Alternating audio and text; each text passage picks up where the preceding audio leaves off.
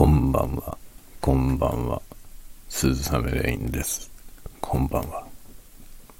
鈴雨レインの酔いどれたわごトーク。突然タイトルをつけました。このスタンド FM の、えーチャンネル、僕のチャンネルのタイトル。鈴雨レインの酔いどれたわごトーク。アホみたいなタイトルですね。でもね、謎のレイニーチャンネルよりは何やってるか分かりやすいですよね。酔いどれのたわごとです。どうなんだろう。このタイトルで、えーリスナーさんが増えるのか、果たして 逆に減るのか、えーかりませんが、まあ減ることはないですよね、きっとね。もともと数少ない、えーディープな方々がですね、楽しんでいただいているかと思います。ディープなというか、水強な、水強な方かもわかりませんが、えーいつもありがとうございます。多分ね、あの、いつも決まった方がね、ひたすら聞いてくれてるんじゃないかなと思っております。あの、大体、いつもね、ハートをしてくださる方、いつも決まった顔ぶれの方々が非常に多いので、ありがたいと思っております。さてさて、今日はですね、朝から X サミット、X サミットって言い続けていました。昨日の夜があたりから言ってたような気がしますね。ちょっと X サミットの話をしようじゃないの。ちょっと待って。あのね、ああ、興味ないからいいやって思った人いるでしょ？ちょっと待ってよ。興味ないかもしれないけど。ちょっと待ってよ。まずはね、まずは飲み物が必要だよ。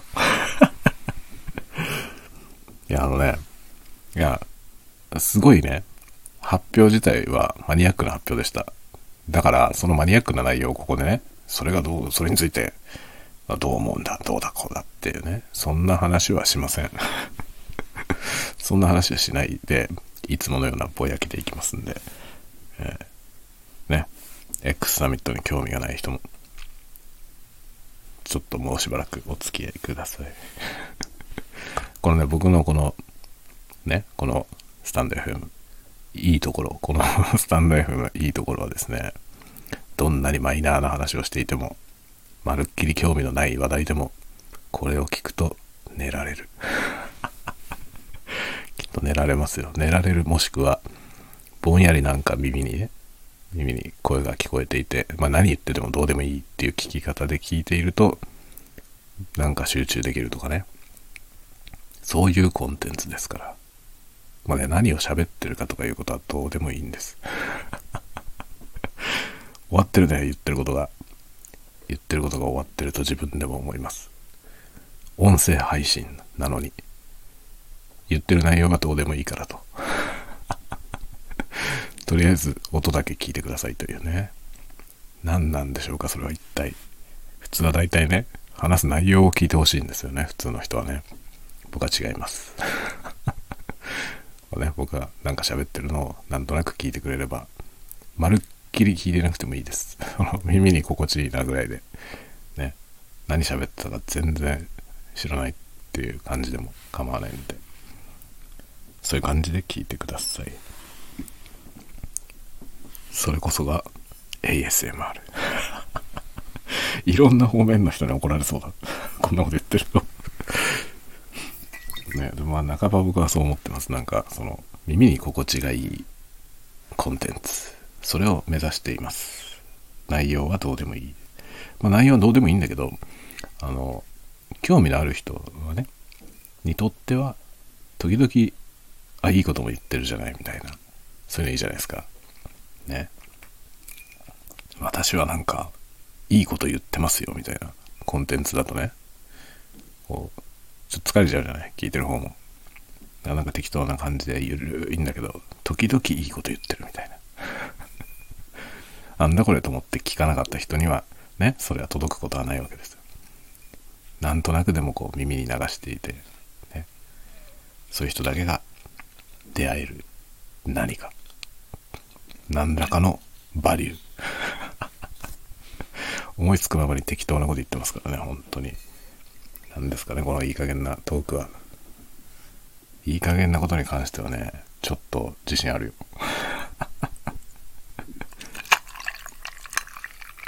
あ、やべえ、また。また入れすぎた。このね、注ぐときに、このね、お酒を注ぐときにさ、音を、こうね、取ろうとする。これね、これが罠の、罠なんですよね。この音を取ろうとするからさ、ちょこちょこちょこちょこってやってるうちに入れすぎんだよ。ねえ、毎回ジントニックが濃いんだよ。これ僕にしてはすごいペースでこのジン減ってってるな。すごい僕楽しそうでしょ？今。別に何も、何も楽しいことがあったわけじゃなくて普通なんですよ。普通だし、まだお酒飲んでないんだけど、もうこんな感じですね。いいですね。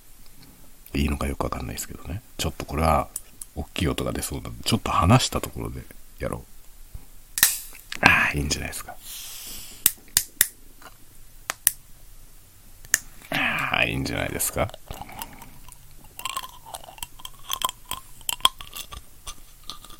よいしょ。ね。少し細やかな気配り。本当に酔っ払ってないのかよっていう感じだけどね。まだ一切アルコールは入っております今からだよね、今から。めんどくさいやつだなと思ってる。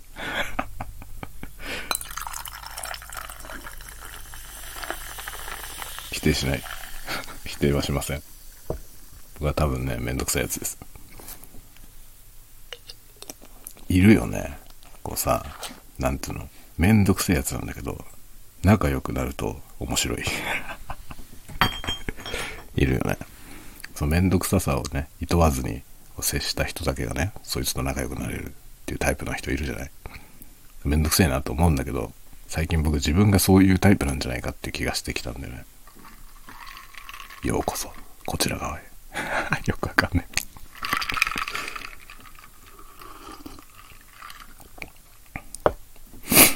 ああ、美味しいわ。ちょっと濃いな。さすがに濃すぎる。まあ、ジンっていうお酒はさ、もともとこのアルコール度数が結構高いんだよね。で、なんていうの？あの、ウイスキーとかブランデーみたいにさ、その、それそのものがこう香り高くてね、例えばブランデーとか40度ぐらいですけど、こう、口の中入れたらふわーって広がってね、みたいな、そういうお酒じゃないわけよね。なんか、ジンってさ、ストレートだとなんか、青臭くてさ、こう口の中になんか広がるけど、ブランデーのようなふわーっていう感じじゃなくて、もうちょっとなんか尖ってるよね。テイストがね。ちょっとトニック足すわ。これはね、やっぱ割ってこそのお酒だと思うんだよな、ジンは。だからバランスがおかしくなると、途端にあのジンのカクテルはさ、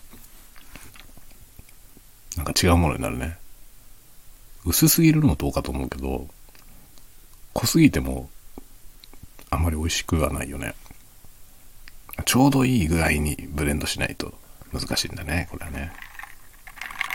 全然分かってない人の発言なんで適当に聞き流してくださいね。僕はカクテルとかさっぱり分かりませんからね。あの、そう、カクテルといえばね、X サミットの話どっか行きましたけど、とりあえず忘れて。X サミットの話は後でするわ。今カクテルの話になっちゃったからカクテルの話するね。カクテル、僕ね、カクテルの名前だけ結構知ってるんですよ。これなんでかというと、あの、前にね、ちょっとここでも紹介しましたけど、産方父さんっていうね、小説家がいるんですよ。ご存知ですか？産方父。変な名前だよね。産方父。産方父について、誰だったっけ？あのガンダムの富野さんかなんかがね、そのね、産方父っていう名前は、まあ、当て字みたいな字なんですよ。で、一応読めるんだけど、そんな字はね、あの、常用漢字じゃなくて、普通に変換しても出ないみたいなね。そんな変な字をね、そんなこんな変な読み方して、産方なんて読ませるようなやつは6年生じゃないって 富野さんが言ってました。確か富野さんだったと思うな。そんなやつは信用できないみたいなことを言ってて爆笑しましたけどね。まあその産方とのね、産方との作品で、バイバイアースっていう作品があるんですよ。僕はこれは大好きなんですよ。バイバイアース。バイバイアースはですね、あの、内容としてはライトノベル、まあライトノベル、キャラクター小説って言った方がいいかな。あの、全くライトじゃないんですよ。ライトな小説じゃないけど、キャラクター小説で、あの、産方等が書いてる作品の中では、ラノベっぽい方だと思いますね。あの、完全にラノベのレーベルから出てる、あの、なんとかシュピーゲルっていうシリーズね。シュピーゲルシリーズで3個、3種類あるんですけど、それはラノベのレーベルから出てるんですよね。それも全然ライトではないです。まあ、キャラ、キャラ小説だけど。だから、あの、萌えアニメっぽくアニメ化されそうな作品だけど、アニメ化されたことはないね。シュピーゲルアニメ化すればいいと思うんですけどね。すごくアニメになりそうな感じの、まあ女の子の半分サイボーグみたいな子たちが戦うやつ。面白いんですよ。それもめちゃくちゃ面白いんですけど、まあその、それはラノベのレーベルから出てて、バイバイアースは角川商店から出てるんですよ。普通の角川文庫になってます。でもね、ラノベっぽいです、中身は。ファンタジー小説。でね、カクテルからどこに行くんだって思うじゃない、この話。そのね、バイバイアースに出てくるキャラクターの名前がみんなカクテルの名前なのよ。すごいでしょ？カクテルとか、あの、お菓子だったりとか、そういうスイーツね、とかの名前が、あの、人名とか、地名とか、あと、何？組織の名前とかになってるわけ。タルトタタンっていう組織が出てきたりとかね、するんですよ。主人公はベルっていう名前だったと思うけど。で、まあいろんなやつが出てきて、よく覚えてるのはね、シャンディガフっていうやつが出てきたりね。シャンディガフって僕は知らなかったんですよ。そんなカクテル。でも他のがカクテルの名前だから、きっとカクテルだろうと思ってね。調べたらシャンディガフっていうのはね、ビールを使ったカクテルみたいですね。おおと思って。でね、産方とってそういうことやるんですよ。そのね、一つの作品の中のネーミングが、まあ、何らかの領域にこう偏っていて、そこら辺から持ってきた言葉で人の名前をつけるっていうのね、をやるんですよ。これがね、もう超センスがいいんだよね。で、しかも、なんつうの、あの、お話の作り方とかもめちゃくちゃうまいんだよね。だからね、もうバイバイアースは僕は大好きなんですけど、文庫本で4冊ぐらいかな。になってますね。もともとはすっごい豪華な単行本で、あんな、あんな本をね、よく出せたなと思うんだけど、よくあんなもん企画が通ったなと思うんですけど、あの、表紙がね、天野義高、天野義高の絵で、で、しかもね、サイズも結構でかくて、単行本すっごい立派なんですよ。でそれの上下巻なの。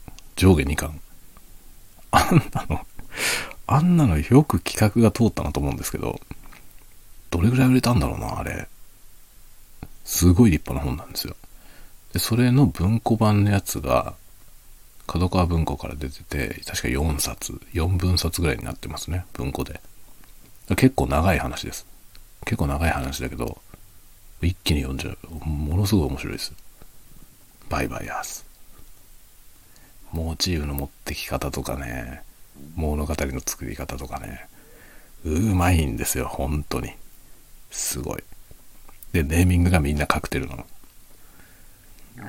そう、面白いですね。もうね、だいぶ前に読んだんだ。もう結構忘れちゃった。大筋は覚えてるけど、忘れちゃったな。そういうね、うまいんですよ。とても。話の作り方が。バイバイアース。僕はね、あの、ライトノベルの定義がよくわかんないんです。あの、ライトノベルのレーベルから出てるものがライトノベルっていうね、ことでしょ？って思ってます。っていうのは、産方等の作品で、バイバイアースは普通のレーベルから出てて、シュピーゲルがライトノベルのレーベルから出てて、マルズックスクランブル、マルズックスクランブルシリーズは SF のレーベルから出てるんですよ。その差がよくわかんないです、僕は。バイバイアースはファンタジー？ファンタジーですよね。で、まあ、マルドックスクランブルは一応 SF ってことになってるんですよね。でも、シュピーゲルはライトノベルなんだけど、シュピーゲルも SF って言われりゃ SF じゃないのと思うのよ。よくわかんないんですよ、その差が。どこに境界があるか。僕の中では、ライトノベルのレーベルから出てるかどうかが、ライトノベルかどうかの境目。多分違うよ。これは定義は違うと思いますけど、でもわかんないです。産方等の作品を読む限りにおいてよくわかんないです。ちっともライトではない。しかも。シュピーゲルは全然ライトじゃないですね。ものすごい数の登場人物が出てきて、で、しかも、しかもそのね、あの、まあ、未来の世界を描いてるんですけど、ちゃんとその歴史を、歴史上こういうことがあってこういう世界になったっていうことが全部設定されてて、そういう意味でいくと SF なんですよね。これ SF じゃないのってこれ SF でしょって思うんですよ。あれが早川文庫で出てたら SF ですよね、きっと。だってマルドックスクランブルはね、早川から出てるから SF なわけですよ。マルドックスクランブルだってね、なんか、あの、サイボーグみたいな、改造、改造人間みたいな女の子が主人公ですよね。あまり変わんないじゃんっていうね そういう印象を受けますね。シュピーゲルとそのマルドックの違うところがあるとすれば、マルドゥックは女の子が一人しか出てこないってことですかね。主人公の女の子だけが女の子で、周辺がみんな男ですね。でも、シュピーゲルは主要キャラクターがみんな女の子ですね。そういう違いはある。でもそのぐらいしか わかんないですね。もうどっちが、これがライトノベルでこっちはライトじゃないって言われても、何がライトなのっていう、そこはよくわかりません。僕、ライトノベルはあんまり知らないっていう話もありますね。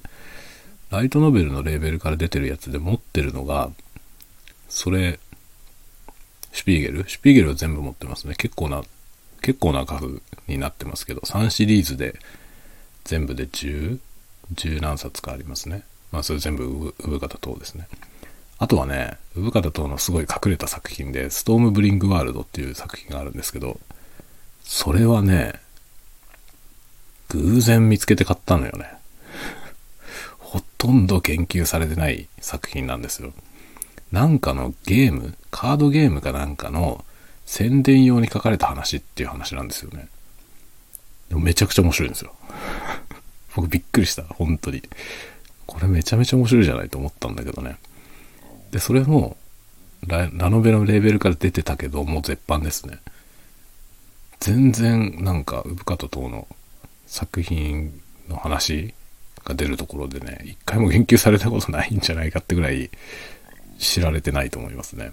僕、マルドックから、僕はね、ご多分に漏れずマルドックから入って、で、そのね、シュピーゲルとかは、あの、マルドックスクランブルを読んだ後に、そういうの書いてた、かつてね、こういうの書いてたっていうのを知って、読んだり、まあ、バイバイアースとかもそうやって読んでったんですけど、ストームブリングワールドは知らなかった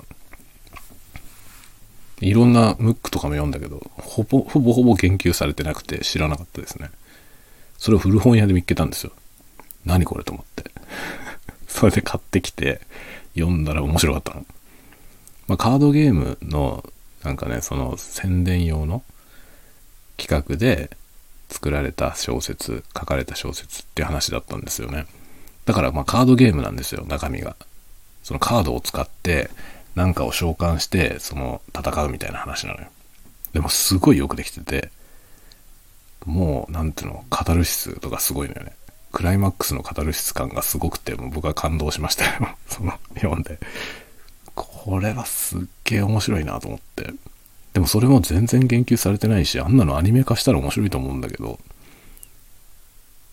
なかなかされませんよね。一応マルドックスクランブルアニメ化されてるんですけど、劇場版の。そんなヒットしなかったですよね。なんでだろうめっちゃ面白いんだけどな。マルドックスクランブルは僕は大好きですね。いいよ。いいよ、とても。マルドックスクランブル何回か開講されてて、僕全部のバージョン持ってますね。最初に発売されたやつと、完全版。完全版って書き直されたやつと、あとなんか、あの、新、新版、改訂新版とか言って、でかい単行本で一冊にまとまってるやつがあるんですけど、全部違うんですよ、文章が。本人が書き換えてるんですけど、それ全部持ってます、3つとも。で、読み比べたりなんかして、ああ、ここを書き換えてるなとかって。オタクかって感じですけどね。まあ、オタクですよね。ラノベレーベルレーベルで出てるやつはその辺と、あと鈴宮春日。鈴宮春日は持ってますね。鈴宮春日はね、最初のやつだけ持ってます。最初の 1, 1冊目だけ。でもあれもラノベなんでしょ、一応。SF だけどね、完全に。これラノベなんだっていうね。よくわかんないです。そのラノベとラノベじゃないものの境目がよくわかんないです。あとはね、あれですよ。筒井康隆が書いたラノベ。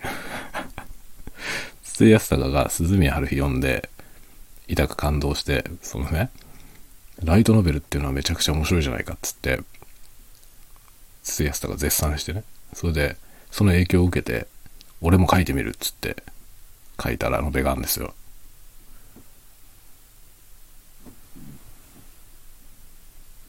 ビアンカ・オーバー・スタディってやつだ。今、タイトルをど忘れして今、本棚を眺めてました。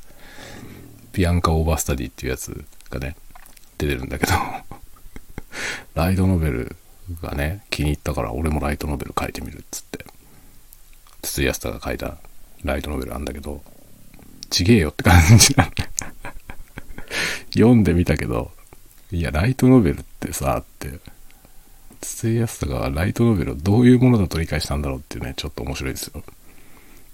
まあ、かなりぶっ飛んだ作品ですね。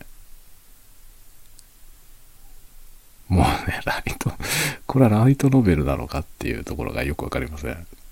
筒井節っていう感じでした。僕は大好きですけど。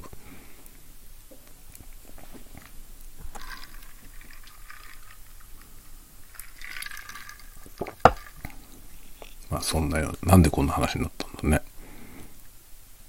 カクテルの話からだよね。すごいですね。カクテルの話から文芸の話になっちゃいますからね。拡張が高すぎてやばいですね。頭おかしいんじゃないかっていうね、噂がありますね。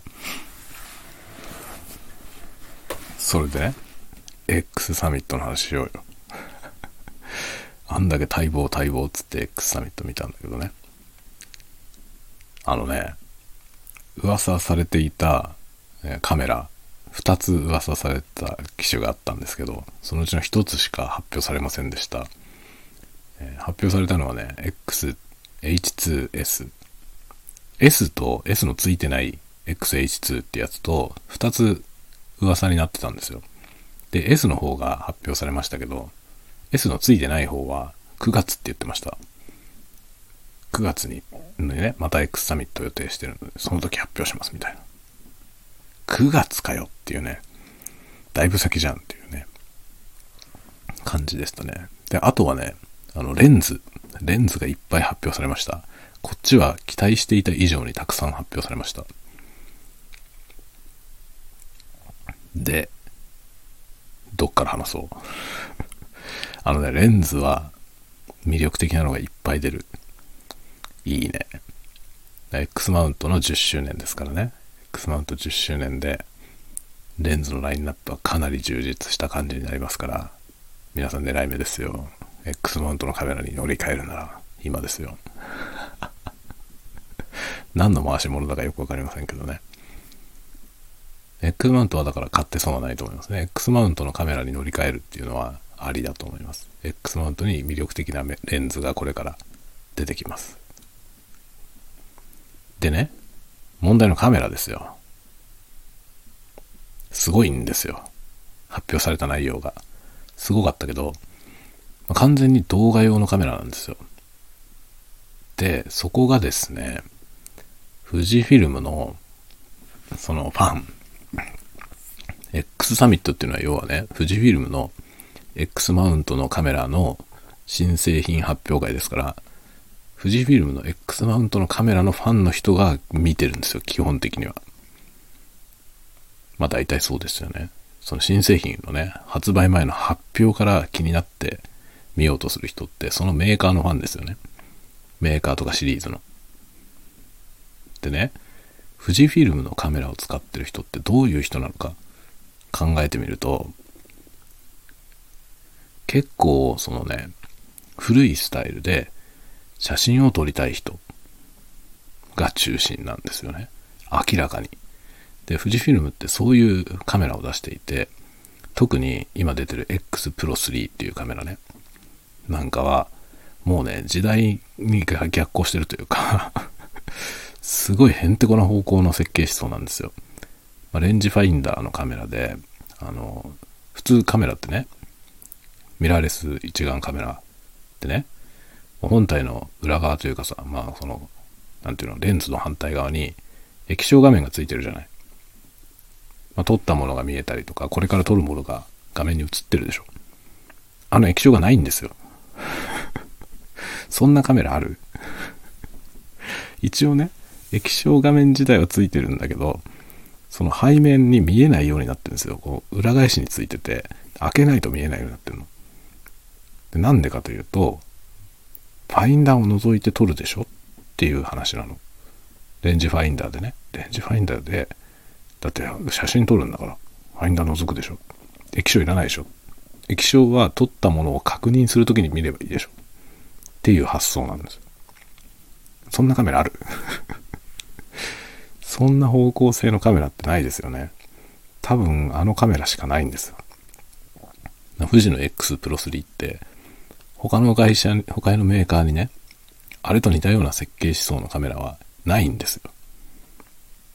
まあ、あり得るとすればライカ。ライカのカメラぐらいだと思いますね。ああいうオールドスタイル。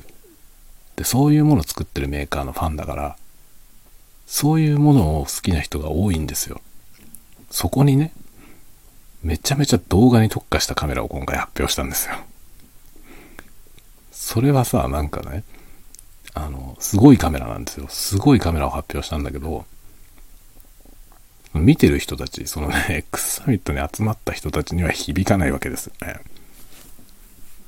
これだったら別にいいわ、みたいな。そうじゃなくてさ、っていう感じの反応でした、みんな。そりゃそうだよね。そういう動画とかを撮りたい人は他の会社のカメラを買って使ってますよね、みんな。で、まあ僕は動画を撮りたくて、でもフジテフジテレビじゃねえよ。フジフィルムのカメラが好きで、特にフィルムシミュレーションが好きなんですよね。で、そのフィルムシミュレーションを使って撮影もしたいので、富士のカメラがいいんですよ。でも動画を撮りたいから、動画がある程度ちゃんと撮れるカメラが欲しいんです。今僕が持ってるカメラは、まあ、一世代前のやつなんで、フィルムシミュレーションもちょっと少ないっていうのと、そのね、動画がね、フル HD で15分しか撮れないんですよ。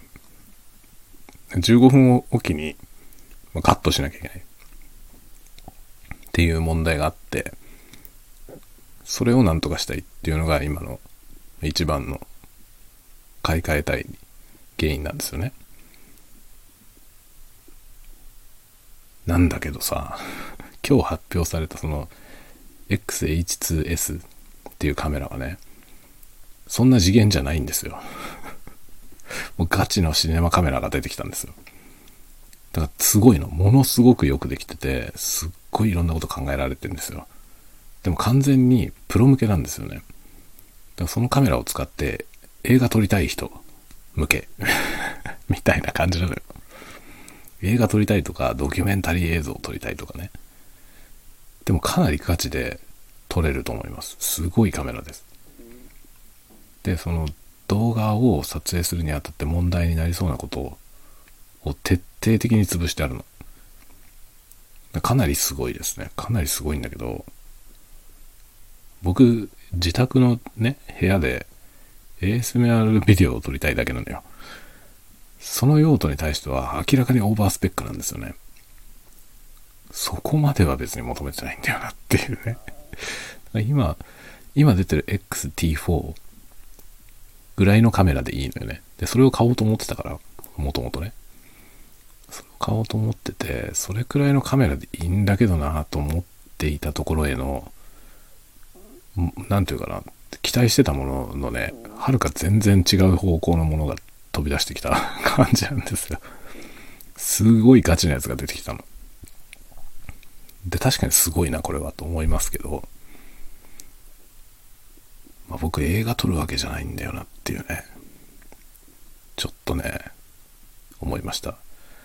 で、そのね、次に発売される、その発表される XH2 っていうのがどういうもんなのか。で、今回そのイメージセンサーとかエンジンが新しくなってるので、きっと今出てるそのね、X Pro 3とか XT4 っていうカメラも新しくなると思うんですよ。XT5 とか X Pro 4が出ると思うんですよ。なんだけどね、それはいつ出るのかわかんないのよ。H2 に関しては9月に発表って言ってたから、多分年末商戦ぐらいに出してくると思いますね。で、今日発表された XH2S は9月発売って言ってました。でね、22499ドル。2499ドルなんだけど、今円が安いでしょだからね、さっき計算、換算してみたらね、32万円ぐらいなんですよ。ちょっと高いよね。まあ確かに32万円なら安いと思うぐらいすごいカメラなんですよ。だけど、僕の用途だと多分持ち腐れで、その持ち腐れるカメラをね 32万も出して買うことを考えたらね、もう片落ちでも XT4 を買った方がいいんじゃないかというちょっと気もするわけですよ。だけど来年5が出たらね、T5 が出たら悔しいじゃない このジレンマですよね。どうしようって感じ。現行のモデルでいくと T4 が僕の用途には合ってるんですよね。ワンショットに、えー、ワンショットで30分撮れる。30分おきに、まあ、カットを切り替えるっていう感じですね。30分はやっぱワンショット30分は撮りたいよね。っていう感じで、ちょっとね、だから考えちゃうよね。H2S はちょっと僕にはオーバースペックすぎた。期待してたよりもはるかにすげえものが出てきちゃって。なんかすごいんですよ。その拡張のパーツをつけると、直接ね、有線 LAN につながるんですよ、LAN に。で、LAN 経由で、その撮影したデータをね、転送できるの。すごいよね。それはかなり便利だなと思って。まあ、USB より早いわけですよね、要は。ちょっといいなと。そういうとこはいいなと思いますが。で、新しく発表されたレンズも良さそうなんだよ。すごく。だからそのレンズとキットで買うといいなと思ったよ、確かに。思ったけど、ボディだけで32万円のカメラにレンズキットっていうと40万近くなるよね。ちょ、買えないよね。ちょっと買えないよなと思うんですよ。で、でもね、ちょっとね、方向性が違いすぎてね、現行モデルとあまりにもちょっと違うんですよ。その、向いてる方向が。ってなると、この XH2S が発表された時に、T4 の値段がどれぐらい下がるかなんだよね。あんまり下がんないような気がするんですよ。T4 値段が下がるんだったら、その下がった T4 を買うっていう手もある、あるなと、今、ちょっと思ってますね。今買うとね、レンズキットで30万ぐらいなんですよ。29万なんぼぐらいななんだけどね、新製品が出たら安くなんねえかなと思ってんだけど、ちょっとね、ユーザー層が被ってない気がして、だから XT4 を売って、HS に乗り換えるっていう人はあんまりいないような気がするのね。むしろ、あの、他のメーカーから乗り換えてくる人がいると思いますね。動画を専門でやってる人。今までパナソニックの GH5 とか使ってるような人。GH6 を今回買った人は買い替えないと思うけど、5を使ってる人が乗り換えてくる可能性はあると思いますね。あとは何だろう、ソニー？でもソニーを使ってる人はソニー乗り換えないような気がするけどね。どうですかね。まあそういう感じだと思うんだよな。だからまあ富士フィルムの狙いとしては、これまで富士のカメラって動画、動画向きとは思われてなかったところがあるんですよね。だから動画撮ってる人たちは、だいたいパナソニック、パナソニックかソニー、どっちか、みたいな感じだったんですよ。そこ、そこのユーザー層を奪おうということだよね。だから新規の顧客を獲得すべく動いてるってことだと思うんですよ。姿勢として。でこれまでの顧客に新しいものを提供するんじゃなくて、これまで顧客じゃなかった人向けだと思いますね。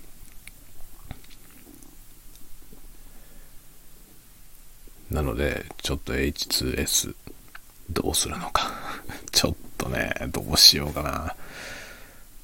あのね、まあ、どうしようかなっていうか、そもそも予算オーバーっていう話がある。で、だから XT5、いずれ出てくるであろう T5 がどういうものなのか、それによりけりだね。考えちゃうよね、本当に。でも T5 は明らかに来年なんだよな、出るとしても。困ったね。困ったね。これ買えないよ。これ買えないけど、結構急務なんだよ。動画撮影用のカメラが欲しいっていうこの、この現象はね、もう急務なんですよ。今のやつが使いにくすぎるので、カメラ、動画撮影用のカメラが欲しいよ。困ったね。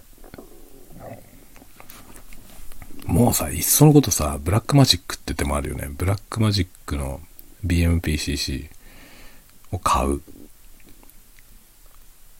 その選択肢もなくはないね。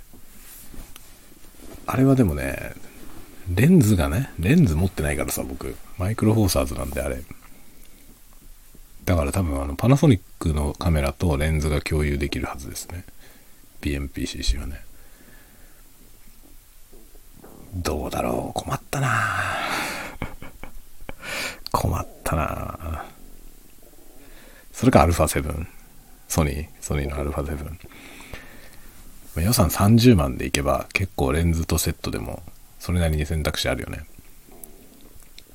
選択肢あるけど、どうしようかな。富士、富士の来年まで待つか 富士ので来年まで待つのか、それとも、えー、今あるやつでなんとかするか、今出てるやつのね、中から選ぶか。まあ、それ、それを富士フィルム以外のメーカーにも、ちょっと視野を広げて選ぶか。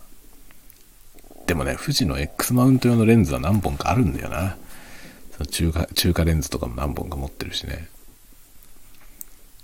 まあ、安いレンズばっかりだけどさ。でもまあ、それは使えるって意味では X マウントがいいような気がするよね。考えちゃうな。T4 を買うか。今ある T4。でも今年 T4 買ったら来年出るカメラは買えないんだよな。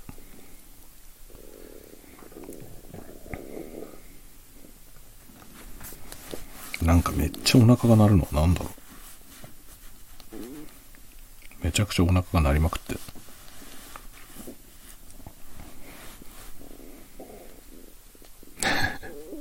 何かいるよね、お腹の中に。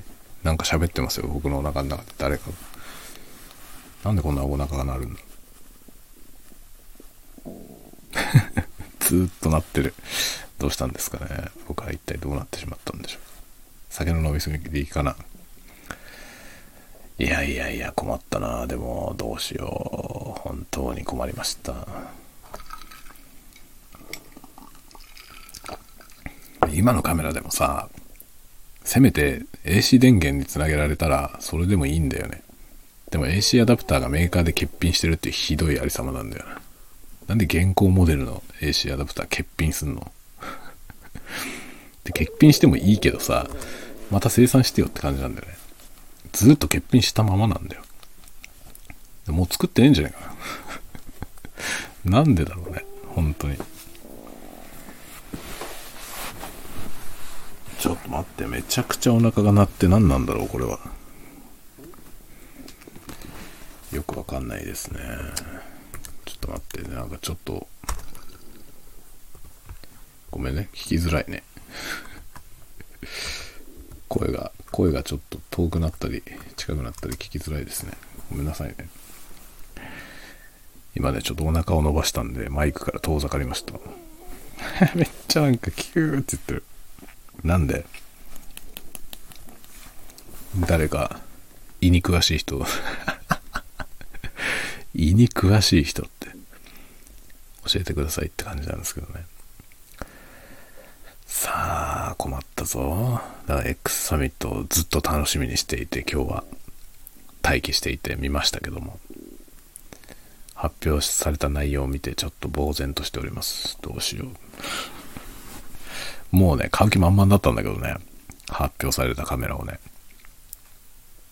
あまりにもガチすぎる動画カメラで。でしかもね、その、H2 と H2S が両方同時に発表されると思ったのよ。で、どっちか僕に合ってそうな方を予約しようって思ったんですよ。そしたらさ、H2 の方は9月って話になっちゃったから、そうすると、早くても年末まで 手に入んないわけじゃない。で、まあ、今回の H2S の内容を見る限り、かなりガチで動画向けになってきてて、どうだろうなっていうところなんだよね。別に僕そこまでのものを求めてるわけじゃないんだよな、動画性能は。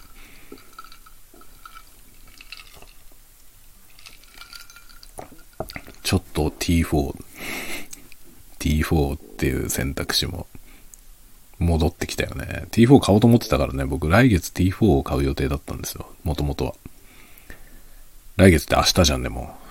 6月に入ったら T4 を買おうと思っていました。だけど、X サミットが5月の末にあるって聞いたからちょっと待ったのね。待って、一回保留したんですよ。買うのをやめて、次の出るカメラにフォーカスを当てていたんだけど、これだったら T4 がいいのかなっていう気もするけど、T4 は相番 T5 が出るはずなんだよね。それがいつなのかって話なんですよ。もうこれは結論が出ないよね。9月のサミットまで待つしかない。いやー、何？じらしやがるよね、本当に。どうしよう。まあ、他のメーカーのカメラって全くノーマークで僕何も調べてないから、全然知らないんですよね。まあ、GH6 だけ、パナソニックの GH6 だけ、なんとなく知ってます。まあ、僕の好きな YouTuber の人がね、その GH6 のあのレビューを早速出してたんで、それを見ました。その人はね、マイクロフォーサーズのカメラをめっちゃ押してるんだよね。でも GH6 はあまり押してなかった。そのなんか新型の、新型のメモリーカードがね、高すぎるって言ってた。GH、GH52、5のマーク2みたいなやつも出て、そっちの方がいいよみたいなこと言ってましたね。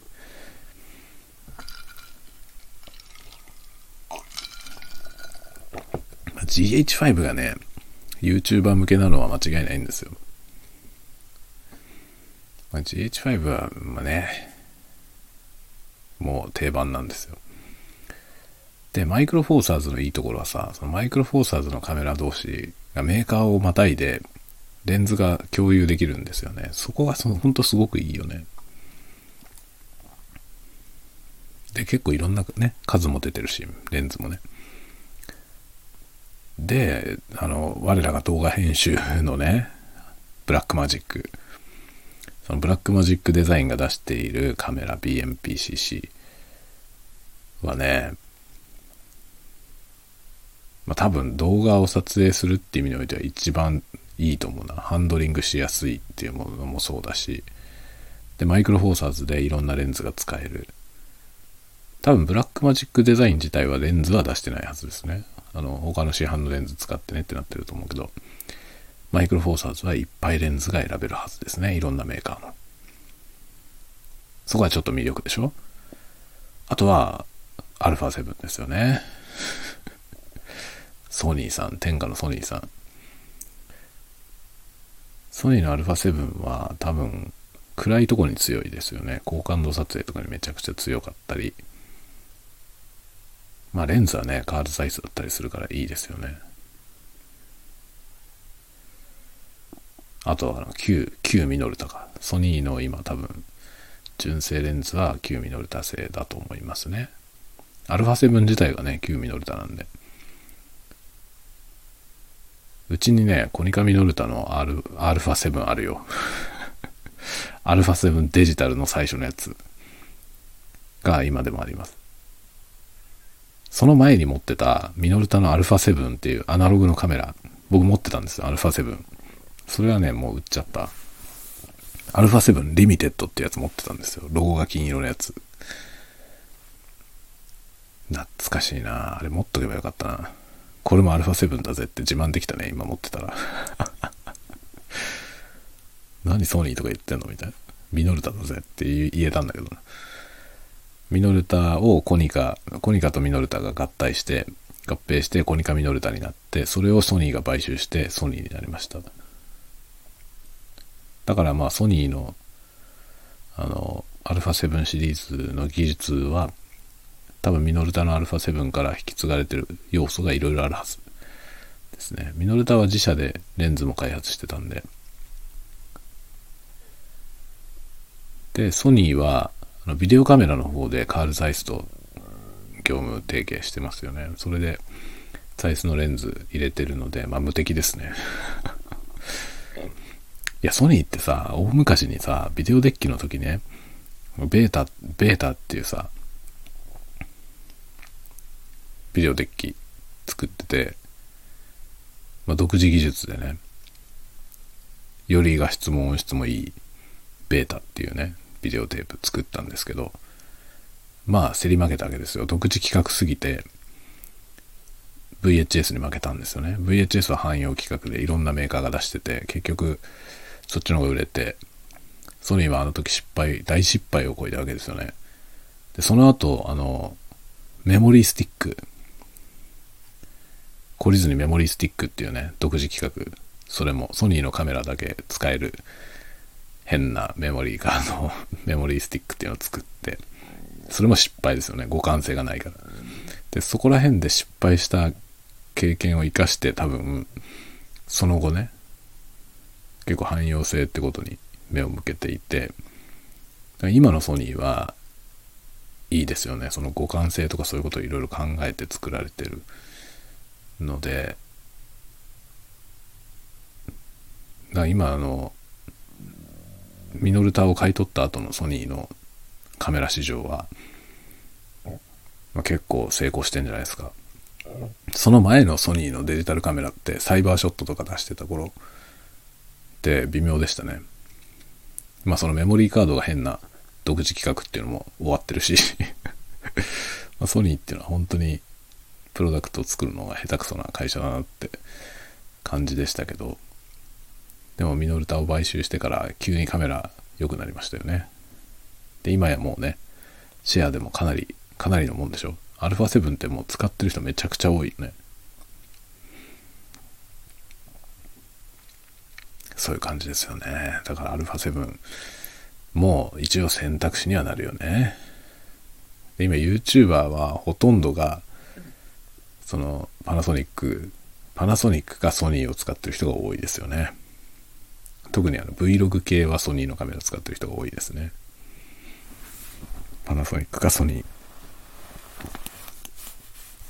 そこへ僕はですね、富士フィルムのカメラで富士フィルムのカメラで ASMR をやってます。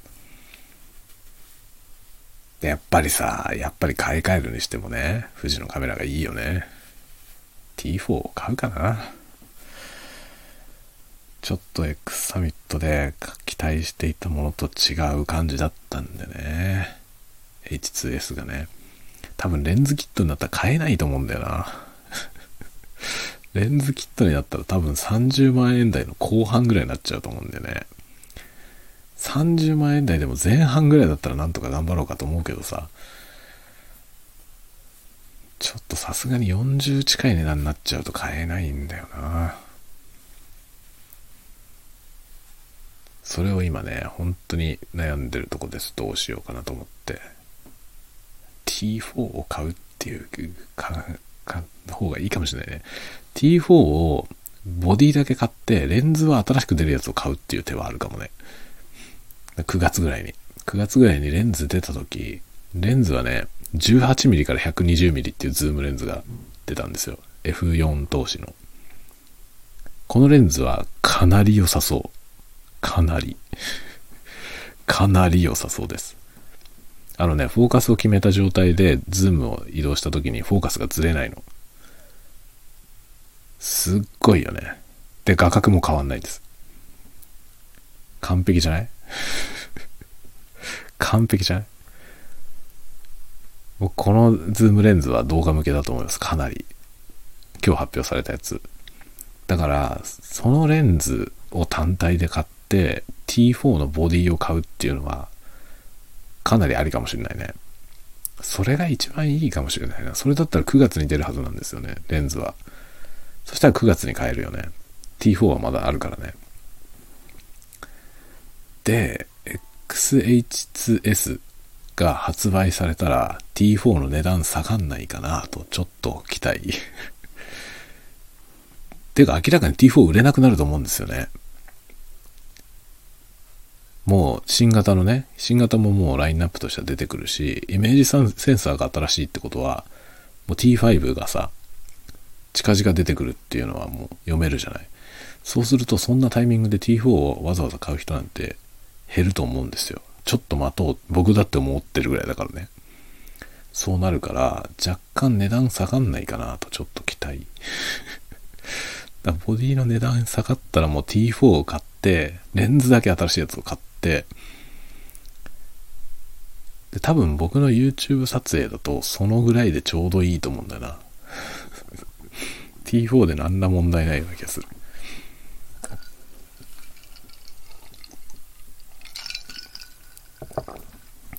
とかいうことを今考えてる。これが楽しいよね。物買うのってこれが楽しいんだよね。なんか買おうと思ってる時にさ、そのどっちにしようかなみたいな考えるのって楽しくない？そういうのは楽しいな。僕あの、パソコン組み立てるのも趣味なんですけどね。自作パソコン。何が一番楽しいって、どのパーツを買おうかなって考えてるのが一番楽しいね。その構成を考えるところ。このマザーボードで、みたいな。で、CPU のファンはこれにしようかなとかね、そんなことを考えて、まあ、店の中でね 僕は大体つくもに行くんですけど、つくもの、札幌のね、つくも、札幌のつくもね、あの、JR のね、高架の下にあるんですけど、そこのつくもに行ってね、いや、しばらくい や、しばらくやるんですよ。これとこれの組み合わせがいいかなとかね。部品をね、これがいいかな、これがいいかなってやるのが楽しい。で、まあ、つくものすぐそばにヨドバシカメラがあってで、ヨドバシカメラでカメラをね、ああだこうで言うわけよ。これがいいかな、あれがいいかな。レンズはこれがいいかな。楽しいよね。なんかずっと買い物していたいね。楽しいね。なんで買い物するのって楽しいんだろうね。だから買い物、その物を買うこと自体よりも、やっぱ買う、どれを買うのか考えるのが楽しいな。欲しいものいっぱいあるわ。多分ね、でもね、物欲、物欲の人だけどね、僕。物欲は、あの、元気でいるためのね、一つの秘訣だと思うよ。物欲。物欲がある人は元気だよ。物欲の人は元気だし、楽しいよね。日々楽しいよね。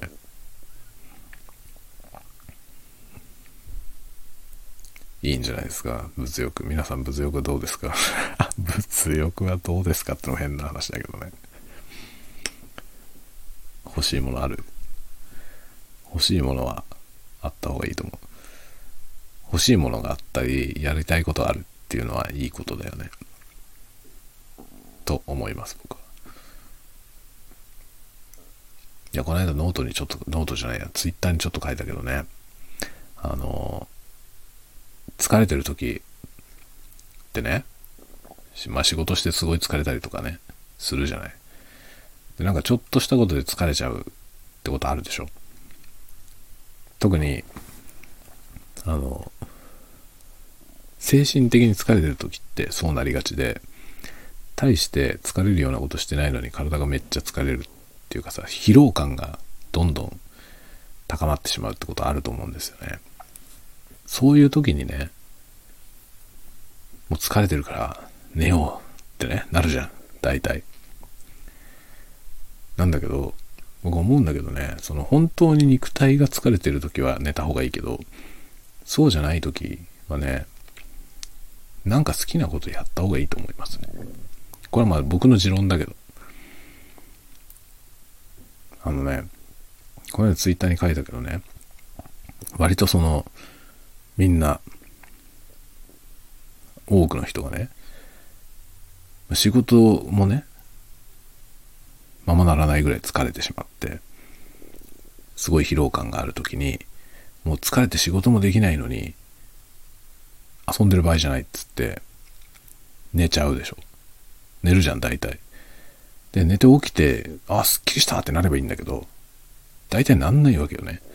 で、寝て起きてもまだ疲れてて、で、おかしいなってなってさ、で、結構仕事もね、仕事もままならないから、こんな状態でね、ちょっと仕事もままなんないのに、遊ぶっていうのは ちょっとね、あれだなとか思うじゃないだからしょうがないから寝てるじゃない一生懸命寝ようとして、体を休めようとして、疲れが取れないな、取れないなってなるじゃない。もうその状態ってすでになんかおかしいんですよ、どっか。あの、それは疲れてるわけじゃないと思うんですよね。疲れてるだけだったら寝たら治るしね。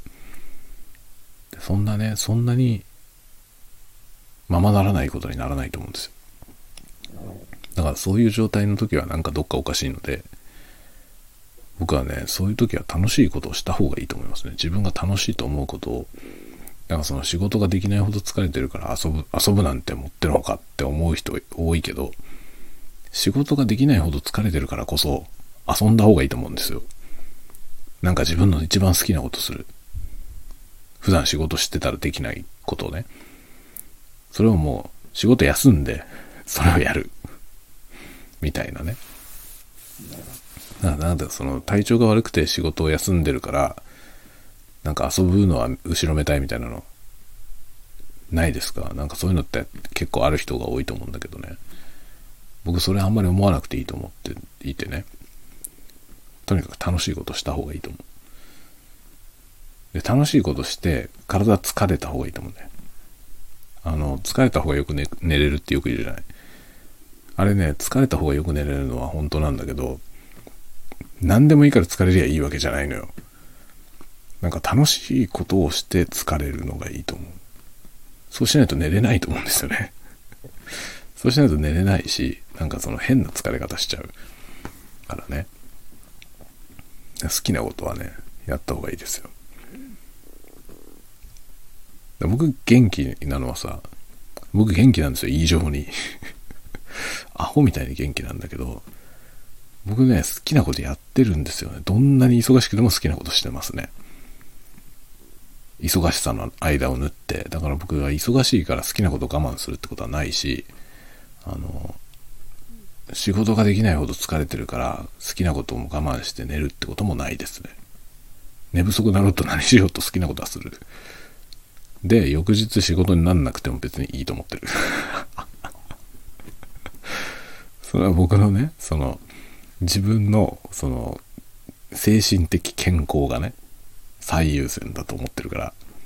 で、結局のところそこが損なわれたらさ、いろんな人に迷惑をかけるのよ。っていう大義名分のもと。とにかく自分が楽しむことに関しては妥協しません。妥協もしないし我慢もしません。で僕は最優先が自分が楽しいこと。自分が楽しいと思うことは本当に最優先でやってるんで、だから元気だよ。睡眠時間は少なくて、時々もう死んだように眠るけどね 本当に日中眠い時とかあるけどね。でも本当に日中眠い時は僕は寝ますから 仕事中でもちょっと寝ますっつって休憩取って寝ますね。その方がだって元気になってさ、その20分でも寝ると全然違うからね。だもういよいよ眠い時はもう会社でね、仕事しててもね すいません、ちょっと寝ますっつって1時間ぐらい寝たりとかしますね。まあ、そういうことができる会社だからいいんだけどさ。今なんか在宅勤務だからさ、もうちょっとしばらく寝ますっつって 時々昼寝してますよ。だからまあ、なんていうの、その昼寝1時間ね、例えば休憩1時間取らせてもらいますってって寝て、1時間後に起きてきて、で、そっからね、1.5倍ぐらいのポテンシャルを発揮できるから、寝る寝るとさ、一気に巻き返すんですよ。1時間ぐらい寝てても全然問題ないですよね。だからね、そういうことをどんどんやってった方がいいです。まあそんなことはね、できる会社は限られてると思うけど、でもそのぐらいね、自分が楽しいと思うことを優先するっていうのはもう可能な限りやった方がいいと思います。そうしないとどんどん健康が損なわれていくよ。本当に。僕は思うけど、本当ね、周りの人、かなり体調不良の人多いんですけど、しょっちゅう体調不良だって言ってる人ね、多いけど、そういう人はね、割と体調不良だから、ね、仕事を休むんだけど、体調不良で仕事を休んでるから、と遊ぶなんて持ってのかと思ってる人が多い。多いよ。本当に、本当に多いです。いいんだよ。休みをもらったんだから何したっていいんですよ、別に。体調が悪くて休みを取ったとしても、ね。理由なんかどうであれ、休みを取ったんだから、あとは好きにすればいいんです。会社を休んでね、体調不良で会社休んでるのに遊ぶのはなんか気が引ける。気が引けるよ、わかるよ。わかりますよ、僕も一応。わかるけど、そういう時に好きなことやった方がいいと思う。だから別にね、遊んでていいと思いますよ。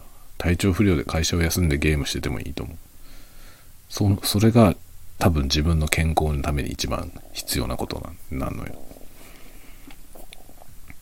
もちろんね、一番寝たいと思う人は寝た方がいいと思う。何よりもまず俺は寝たいと思う人は寝た方がいい。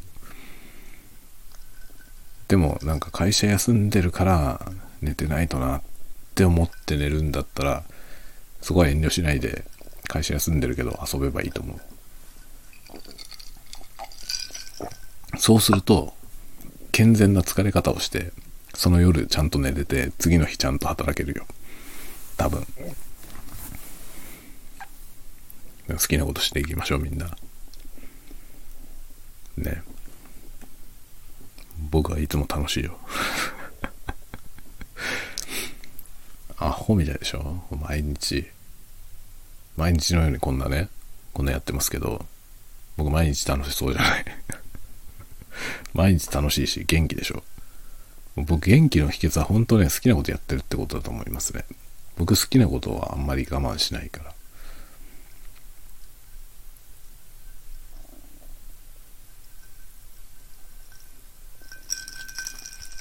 まあ今日は X サミットを見るのが僕の一番やりたかったことでした。でも出てきたものがちょっと悩ましくて どうしようかなと思っちゃって今ここで喋ってました。結論の出ない話をね。延々。みんな気づいてたと思いますけどね。それ今ここで言ってても結論出ないよねって早々に気づいた人もいると思いますが、いいんですよ。結論が出なくてもいいんですよ。喋りたいから喋っているんです。ねこういうのが大事ですよ、きっと。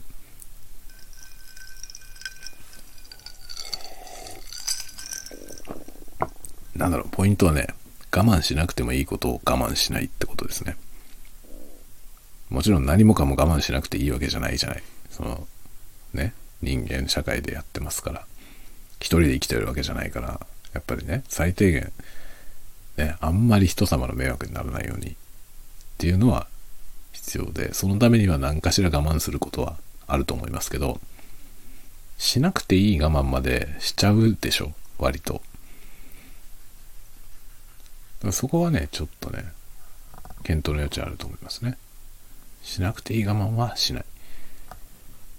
それが多分元気に生きるコツだと思いますね。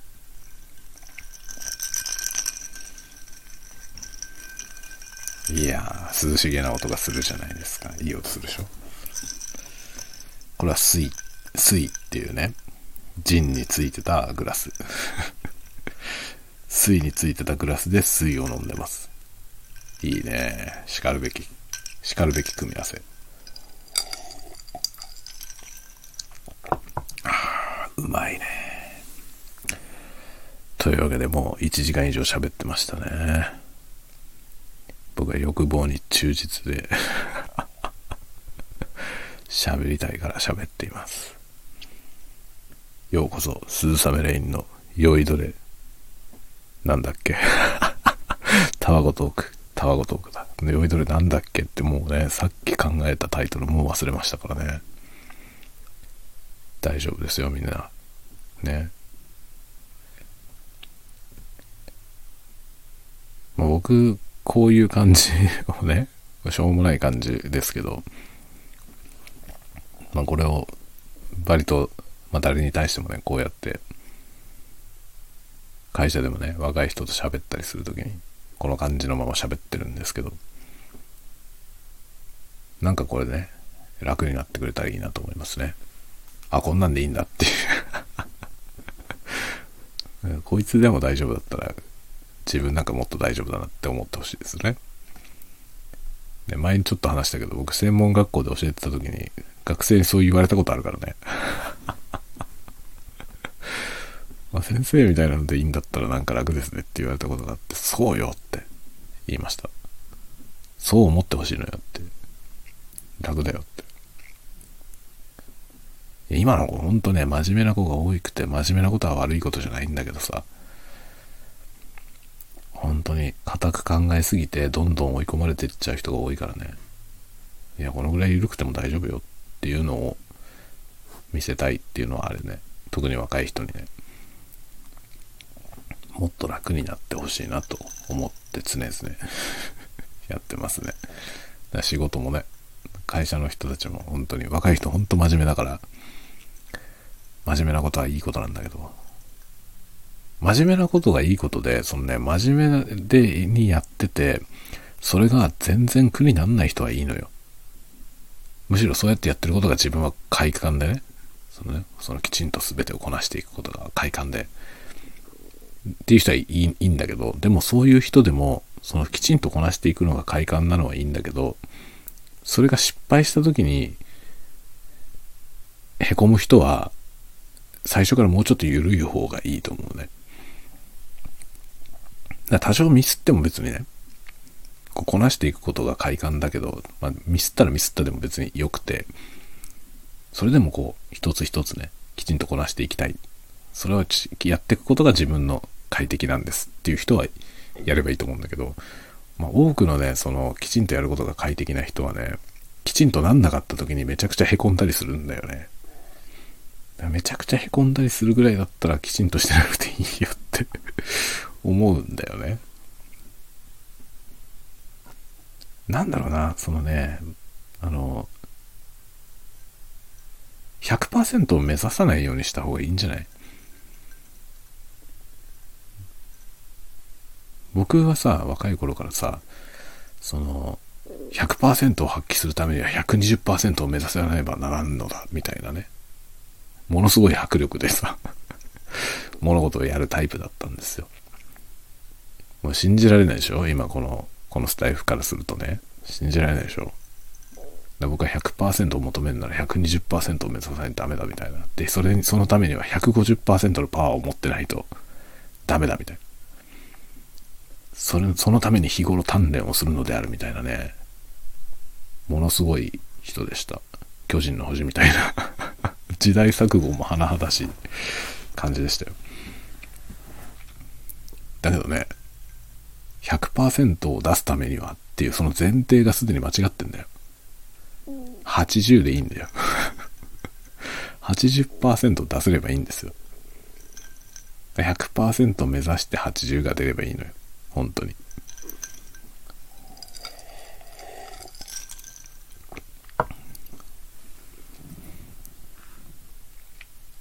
パーフェクトは求めなくていいんです。パーフェクトである必要はない。パーフェクトなんてないしね、本当に。さすがにこの年まで生きてくるとね、パーフェクトってことはないなってことはわかるよね。パーフェクトな人なんかいないんだよ。どんなすごいやつでもパーフェクトじゃないから。多分パーフェクト目指さなくていいですよね。もっと緩めにやりましょう。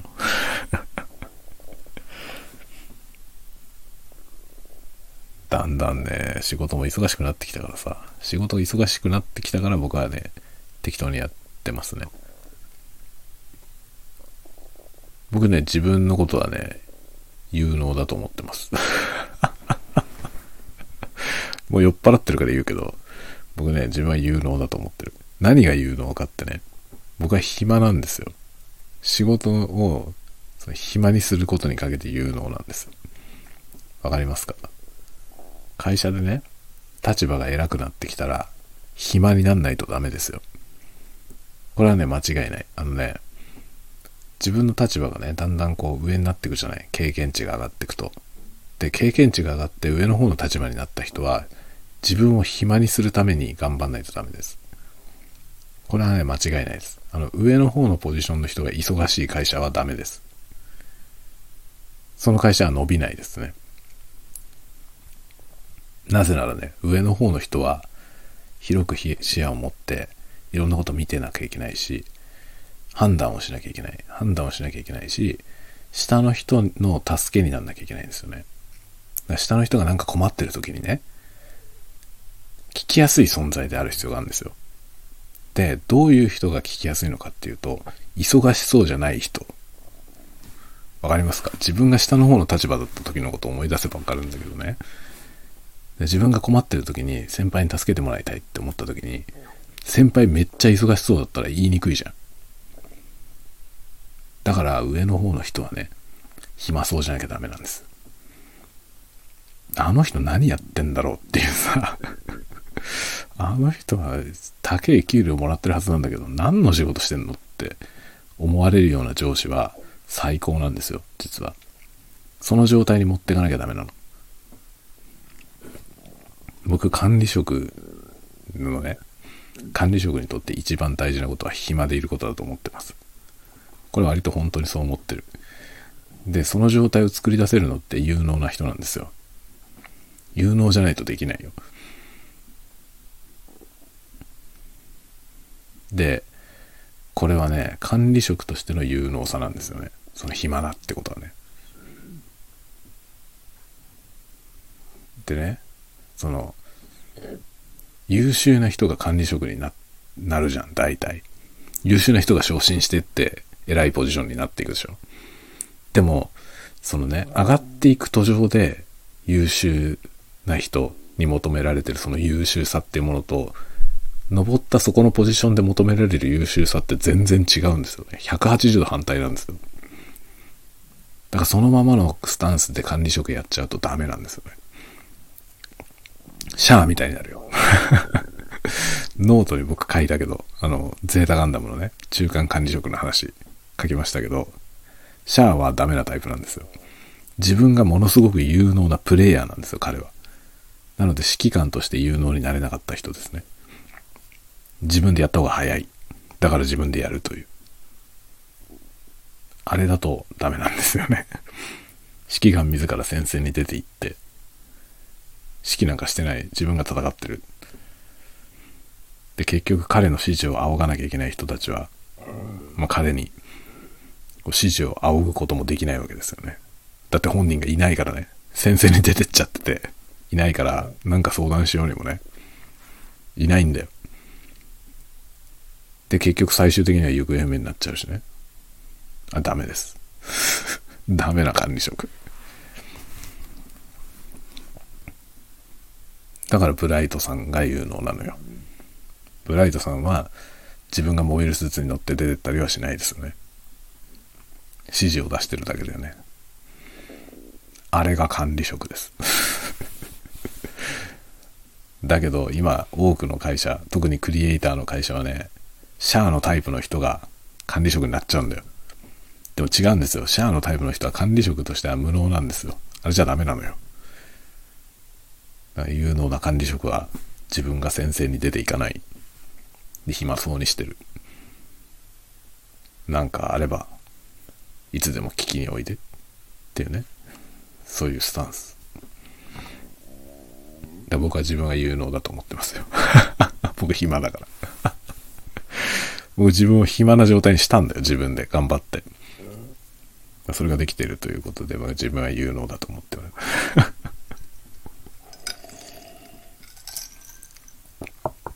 こいつバカなんじゃないのって今思ってる人、それも正しいよ。それも正しい。僕はね、まあ、まあ、いろんなね、公平に見ればだいぶバカ、バカですよ。だいぶバカだけどね。まあ、上のやつがこういう感じだとね、下の人たちは頑張ってくれるんですよ。しょうがねえなっつって、あいつは抜け抜けだなっつって。じゃあ俺がしっかりしなきゃって下のやつが思ってくれるでしょ？で、ちゃんとやってくれるそのね、若い人にしっかり頼る。しっかり頼るけど僕が責任を取るという。責任は僕が取るよ。でも助けてねっていうスタンスでやるやるというね。これが管理職。シロックはダメだよ、シロックは。人望があるけど責任取らないからね。人望あってみんなシロッコのために命までかけて、ね、みんな働きました。でも、シロッコは助けてくれません。ね、シロッコはダメなパターンですね。あいつが勝手に行動したんだよ。何死んじゃったの？あ、そう。っていう感じでしょ、あいつ。シロッコね。最悪です。最悪だけど、ああいうやつは評価されるんだよ。部下死んでるけどね。部下死んでるけど戦果は出すでしょ？白っ子の部隊が。そのね、現場が死んだかどうかはどうでもいいんですよ。白っ子の部隊がちゃんと成果を出してるから、白っ子は管理職としては評価されるんだけど、でも現場のスタッフは死んでんの。ね、みんなゼータガンダム見なさい。管理職の縮図がぎっしり入ってるから。まずは僕のあのゼータガンダムにおける中間管理職の振る舞いっていうノートを読んでください。あれは絶対いいよ。もう今日酔っ払ってるからついでに宣伝するけど、あれはね、あれは結構僕はね、なかなか面白いと思いますよ。自分の書いたものを覚えてあんまり言わないけどさ、普段。いいと思うよ、あれ。読んで、ぜひ。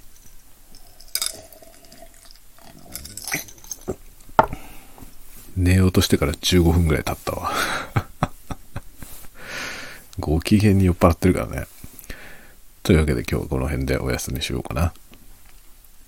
鈴雨レインの酔いどれタワゴトーク。覚えた？僕が怪しいけどね、覚えてね。酔いどれタワゴトーク。今後このスタンスでやっていこうと思いますので。ぜひぜひ。何にも変わってないけどね。ぜひぜひよろしくね。